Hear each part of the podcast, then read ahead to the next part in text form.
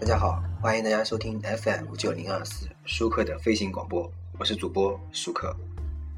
呃，最近呢，我看了一下那个地图啊，就是我家里面有一个地图，呃，然后我看一下地图上面的所有地名，我觉得很多很好很好听的地名啊，我觉得还很好很不错的。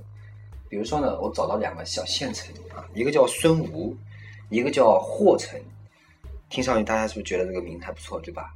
听上去有点像江南水乡啊，特别是孙吴，第一感觉啊，第一印象觉得肯定是扬州的地名啊。以前想象过这个两个小地方，就是我当时听到以后啊，我想象过这两个小地方这个名称的来历啊。孙吴肯定是在吴地附近，那里的人物啊，操着吴侬软语，撑着小船沿江打鱼。然后呢，我又仔细看了一下地图啊，孙吴在黑龙江，距离俄罗斯呢六十多公里。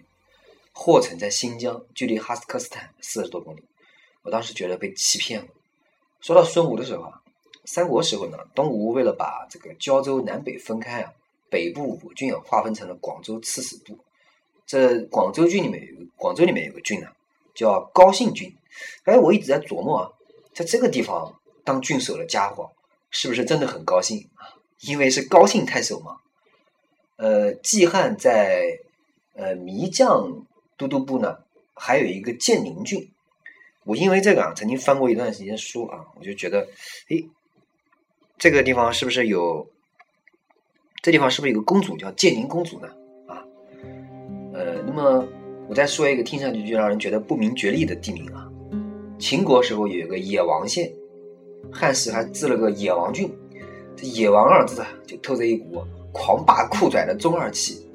还有更狂霸酷拽中二范的一个名，我再说一下啊，在江西九江市九江县有一座庙，叫王霸庙啊，这是我迄今为止所知范围内最牛逼哄哄的庙门，可惜啊，一直无缘见识到这个名。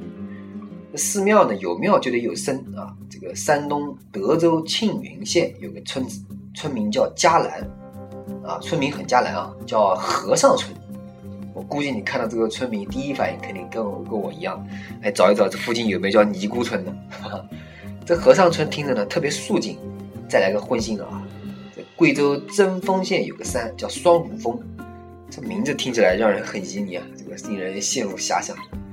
还有，当然我迄今为止听过来让人觉得最这个令人遐想的地名，还是北京的奶子房，这是让人经常会联想的地方地方啊。那么与之相配的呢？还有一个很应景的地名，在四川达州，叫做铁棒沟。安徽这边呢，还有一个铁棍陈村，这也不知道是哪个姓陈的这么厉害啊！这些地名太恶心了。那我们说点美好的啊。我们三国时候呢，季汉益州啊有一个郡，呃叫江阳郡。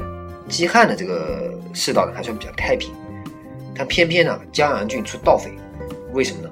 因为他们是江洋大盗嘛，是不是觉得太冷了？啊，那么其实我觉得古代很多地名还是比较好听的。哎，在司隶教卫部啊，有一个平阳郡，山南水北为阳啊。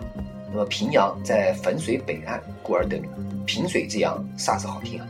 汉景帝是有一个平阳侯曹石，娶了娶了这个杨姓公主，后来杨姓公主呢就称为平阳公主。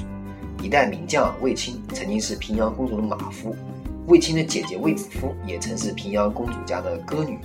卫青呢，抗击匈奴啊，建功立业。卫子夫呢，做了做了孝武帝的皇后。